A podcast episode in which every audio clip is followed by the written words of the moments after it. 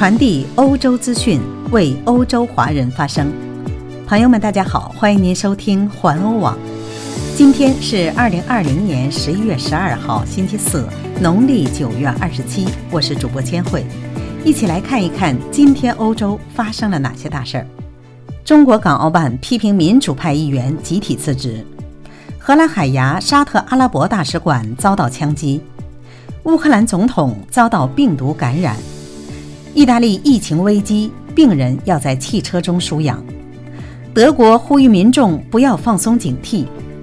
荷兰公共场所室内不戴口罩将罚款九十五欧元。西班牙要求游客出示阴性病毒检测报告。安德卫普壁橱中被发现有一具风干的女性尸体。以上就是今天的要闻，下面请您收听详细内容。在香港政府正式取消四名民主派立法会议员的资格后，德国、英国、澳大利亚、加拿大和美国都出面批评港府与北京的决定，称此举破坏了香港的自由。不过，中国外交部发言人汪文斌十一号表示，全国人大常委会对香港立法会议员资格问题的决定是坚持和完善“一国两制”制度体系，合情合理、合宪合法。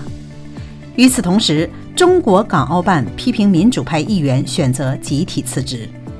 香港立法会中十九名民主派议员十一号召开记者会，宣布集体总辞，并于十二号向立法会递交辞职信。港澳办十二号发表声明，谴责民主派议员的举动。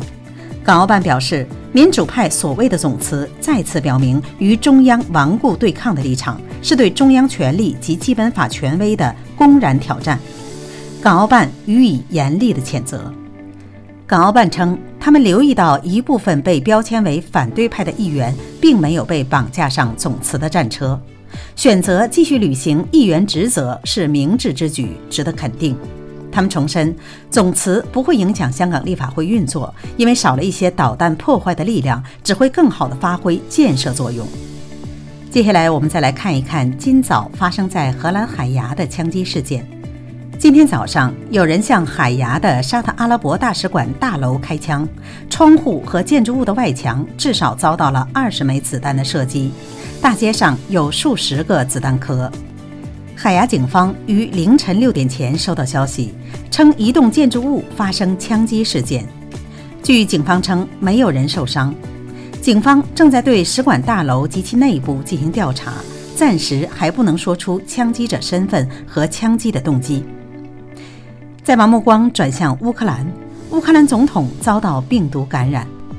乌克兰总统沃洛迪米尔·泽伦斯基病毒检测呈阳性后已经住院。这位四十二岁的政治家希望隔离自己，防止其他人接触该病毒。除了泽伦斯基外，成千上万的乌克兰人也感染了该病毒。自大流行开始以来，这个东欧国家已经报告了超过五十万例的感染。欧洲的疫情危机四伏，我们再来看一看意大利的情况。意大利的疫情危机已经很危险，病人要在汽车中输氧。在意大利的疫情可能会再度走向错误的方向发展，尽管该国最初似乎在第二波疫情中病毒没有复苏。但近几周来情况完全不同。有图像显示，患者在那不勒斯市拥挤的医院的停车场里从汽车中吸取氧气。那不勒斯是该国的第三大城市，由于医院内没有更多的空间，因此呼吸困难的人只能在车中获得氧气。外交部长路易吉·迪马约承认，那不勒斯地区的局势已经完全失控。越来越多的民众呼吁进行新的全国性封锁。接下来，我们再来关注一下德国。德国呼吁不要放松警惕。与此同时，德国当局认为有迹象表明，与新冠病毒的斗争正在朝着正确的方向发展。德国疫情智库罗伯特科赫研究所的首席执行官威勒说：“曲线正在趋于平坦。”他表示，病毒传播速度的所谓传染指数 R 现在已经降到了零点八九，意味着每一百个受感染的人会将病毒传播给其他的八十九人。不过，为了警告，未来几周情况可能会再次恶化，德国医院可能会超出它的极限。威勒继续呼吁同胞保持尽可能低的社会接触和联系，戴上口罩和保持社交距离，有助于阻止病毒的传播。据他说，如果有疫苗，这种措施也将继续是必要的，因为开展疫苗接种还需要时间。再把目光转回荷兰，荷兰公共场所室内不戴口罩将罚款九十五欧元。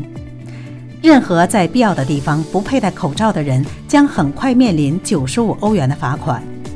荷兰司法部长格拉珀豪斯星期二向第二医院提交的司法部法规对此做了新的规定。如果第二医院同意司法部的新规划，则口罩罚款将于十二月一号生效。司法部发言人也证实了这一说法。到目前为止，在公共场所的室内空间佩戴口罩只是一项紧急建议。因此，政府希望援引荷兰国会已经通过的疫情紧急状态法，让紧急建议成为一种规定的义务。不戴口罩的人可能被罚款，但还不至于导致写上犯罪记录。我们再来看一看西班牙都出台了哪些措施。西班牙要求游客出示阴性病毒检测报告。想要进入西班牙高风险地区旅行的人，不久后将需要游客出示不超过三天的阴性病毒检测证明。西班牙卫生部周三表示，马德里将从十月二十三号起实施这一规定。作为受新冠病毒影响最严重地区之一，西班牙不再需要对来自高感染率国家和地区的人进行检测。许多其他国家和地区已经引入了此规则，以防止受感染者进入该国并传染给其他的人。马德里将使用欧盟标准来确定哪些是危险区域。这些危险地区确定的标准是在过去十四天内每十万居民中有一百五十多例新的感染病例。最后，再来看一则发生在比利时安德韦普的社会新闻。安德韦普壁橱中被发现了有一具被风干的女性尸体，在比利时安德韦普叫船长的克罗梅肯斯街的一间公寓里有惊人的发现，在房子的壁橱里发现了一具类似木乃伊的尸体。调查表明是前房客的朋友莫尼克。莫尼克的尸体可能已经放置了三年多，尸体是在今年的九月二十二号星期二业主清洁公寓时发现的。死者莫尼克·西弗拉芒人，生于1947年。几年前，这名女子与女友62岁的丽塔一起离开了布兰肯伯格，定居在安德韦普，一起住在公寓里。大约三年前，即2017年4月，当地居民得知莫尼克死于癌症，因为丽塔告诉了所有认识他们的人。现在看来，莫尼克的尸体可能一直被藏在壁橱中。警方调查人员正在调查是否丽塔在接下来的三年中继续从莫尼克那里获得了以他的名义的援助金。据比利时媒体报道，丽塔患有健忘症，现在已经住进了医院。